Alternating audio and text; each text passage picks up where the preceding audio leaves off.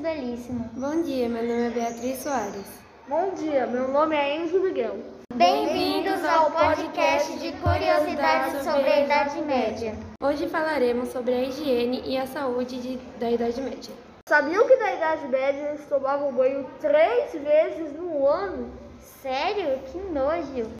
Eles só tomavam banho três vezes por ano porque a igreja dizia que abriam os poros do corpo e que entravam doenças. Sim, eles é, confiavam muito na igreja.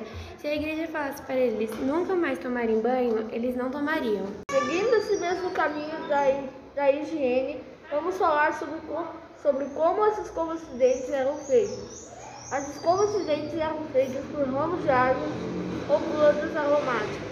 Eles desfiavam as pontas até formarem cerdas. Eles não demoraram muito para perceber o bafo que estariam depois de algum tempo. Eca! Agora vamos falar sobre a saúde? Sim, vamos lá! Vocês sabiam que naquela época os remédios não eram como hoje, né? Naquela época, acreditavam que todo sangue impuro seria tirado por sanguessugas. Vamos agradecer a ciência por ela estar presente hoje em dia com a gente.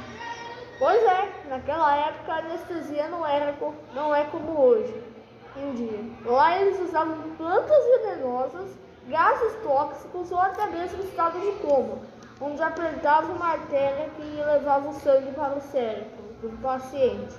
Eles podiam não acordar na maioria das vezes. Coitados, né?